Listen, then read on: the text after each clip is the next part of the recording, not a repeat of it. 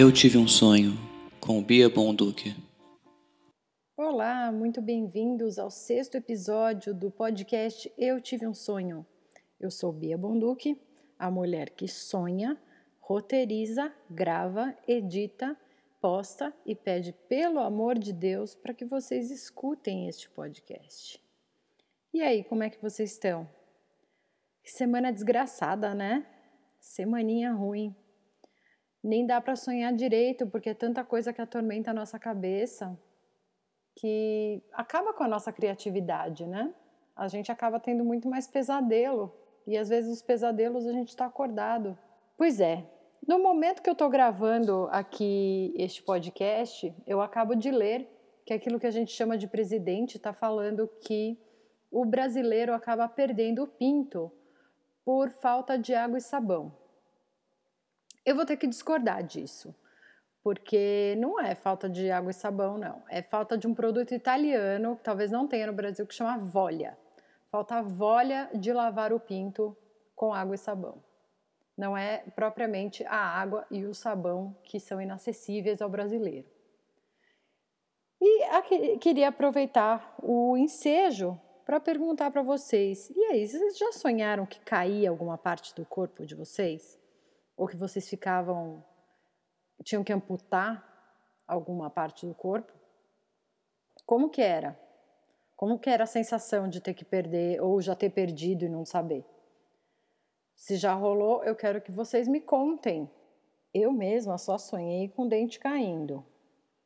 Tem, é, é comum, né? Tem até aquele ditado: é, sonha com dente, morte de parente.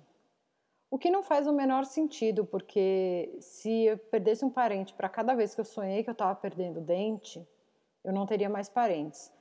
Ou, a, vou além. Se eu tivesse perdido um parente para cada dente que eu perdi na vida real, eu também não teria mais parentes, pois banguela uso dentadura. Mas é uma coisa muito comum, né? Sonhar que perde os dentes.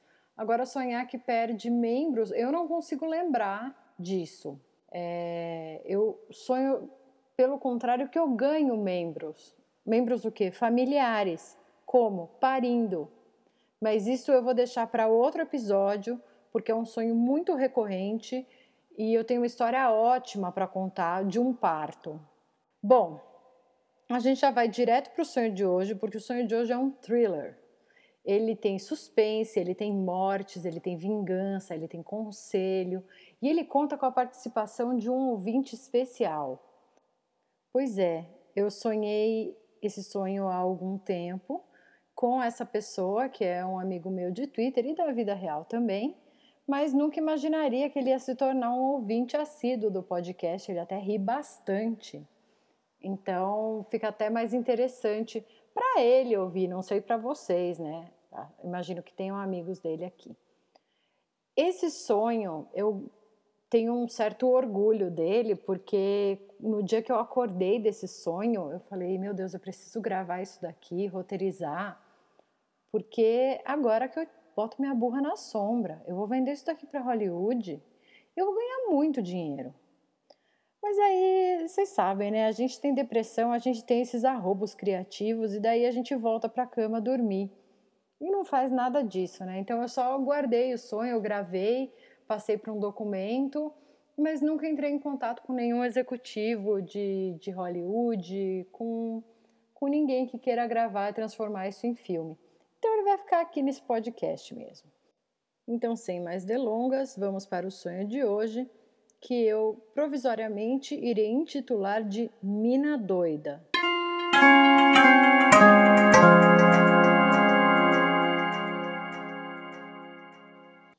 Vamos lá. Eu tinha me mudado para um apartamento num prédio novo aqui na minha cidade. Era um prédio que trazia um diferencial. Cada andar tinha um apartamento e cada apartamento podia ter sua própria arquitetura. Não seguia uma planta original. Então você podia morar num casarão do século passado ou num apartamento parecido com os do Copan, dependia do andar que você escolhia.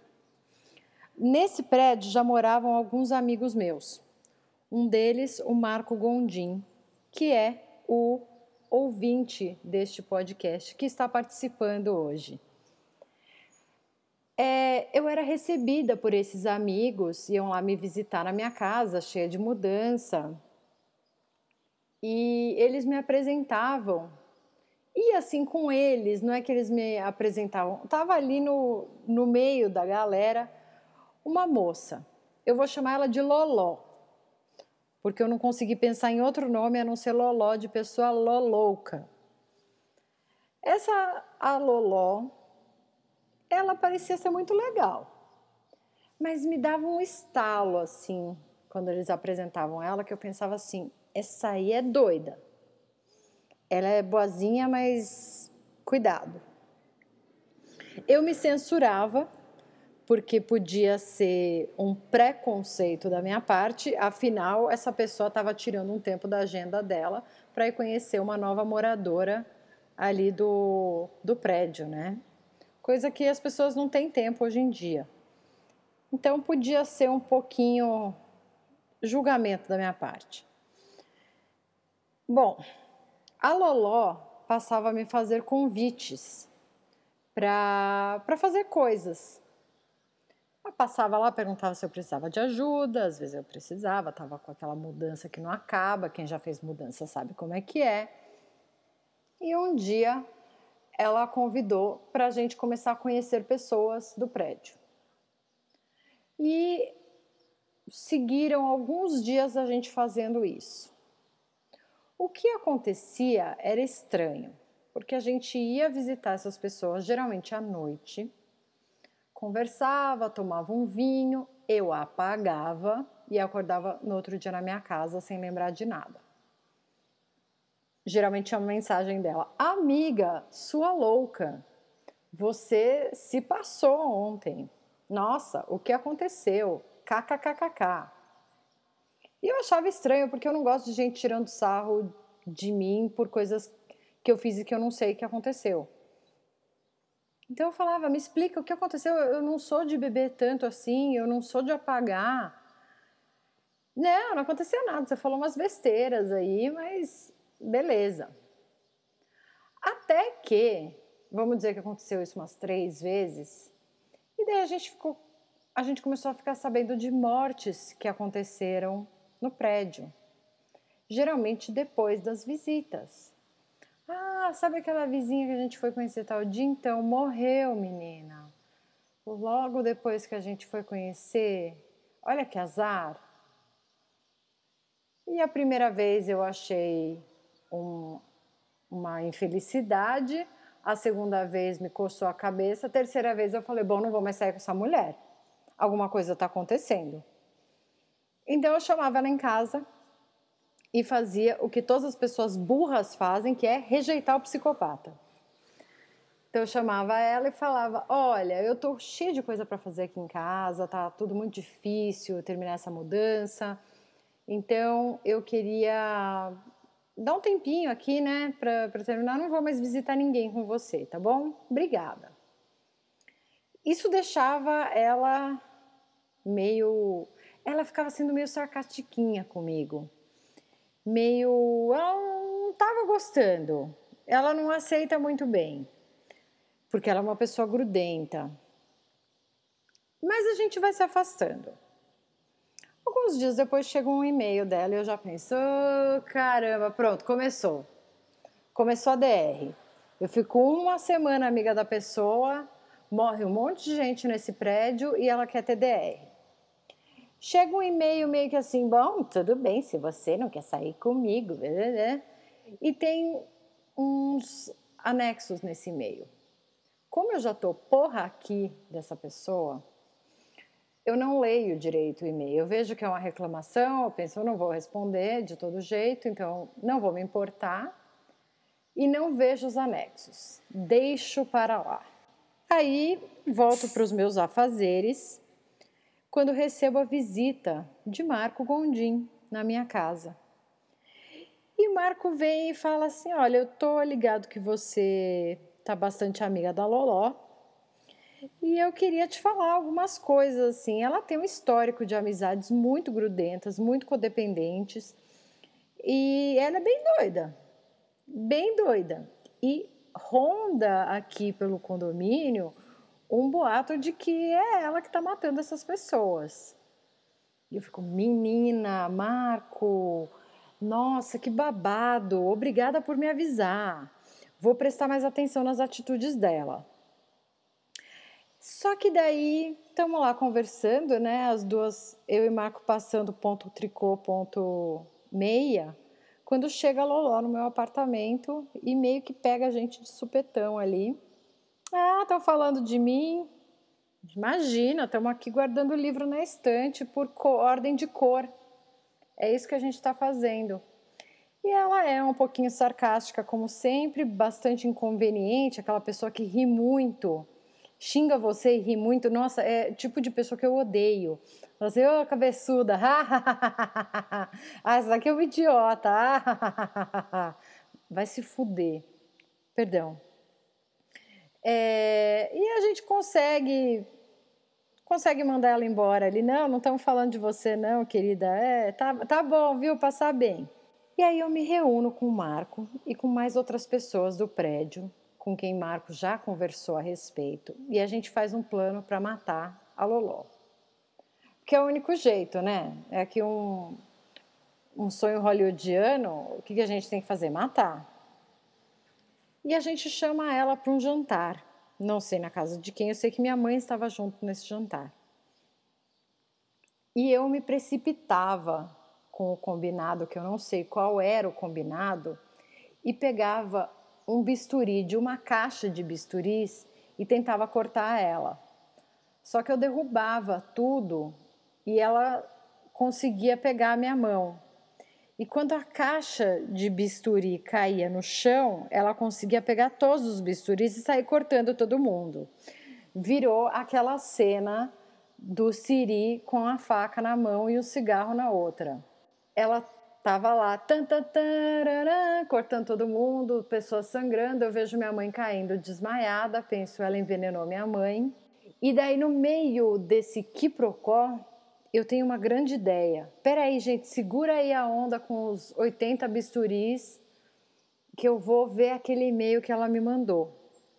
Para um minutinho com o celular na mão e dou uma olhada no, no e-mail que ela me mandou. E o que, que tem no e-mail? São fotos das pessoas que morreram. E eu, como estava completamente apagada, envenenada, chapada, Estou em poses nas fotos que me incriminam. E o e-mail, na verdade, é assim: ah, você não quer ser minha amiga? Pois muito que bem. Então, estão aqui essas fotos. Eu vou ter que espalhar aqui, né? A decisão é sua. Você não quer ser minha amiga? Então eu vou pegar essas fotos e ter que levar para a polícia. Eu estava segurando a onda para você.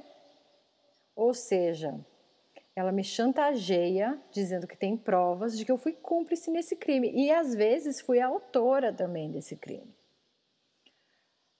Pois bem, o que se dá dessa grande briga que ela tem é, bisturis na mão é que de repente todo mundo se junta para fazer. Eu não gosto dessa parte porque eu, é uma coisa que me faz me sentir mal, mas a gente faz um linchamento e mata ela. E não é com bisturi. Assim, tem uma revolta popular contra essa Loló e acaba matando a Loló. E, e é isso. Depois, como no final hollywoodiano, né, aparece a pessoa sensata, que no caso primeiramente foi o Marco, mas daí aparece uma segunda pessoa sensata para mostrar o passado da Loló. E que ela já tinha feito isso em vários outros prédios, que ela era uma psicopata assassina, uma doida de marca maior, que fazia amizades com o intuito de incriminar os amigos no, nos assassinatos que ela cometia. Ah, sim, ainda pintava uma dúvida se depois de morta ela não ia voltar. Ficava um medo pairando entre os moradores do prédio de que ela podia talvez reencarnar não sei. É, ficava esse medo dela voltar, talvez do Gyodai aparecer e jogar aquele raio nela, e daí a gente tem que formar um. Como é que chama aquele? O oh, Galaxy. Daileon. Formar um Daileon e ter que lutar com uma versão maior dela. Mas nada disso acontecia. Então todo mundo ia para sua casa, suponho eu, porque eu devo ter acordado nessa hora. Todo mundo ia para sua casa e vivia sua vida normalmente nesse prédio tão bonito de apartamentos de diferentes arquiteturas e estilos arquitetônicos.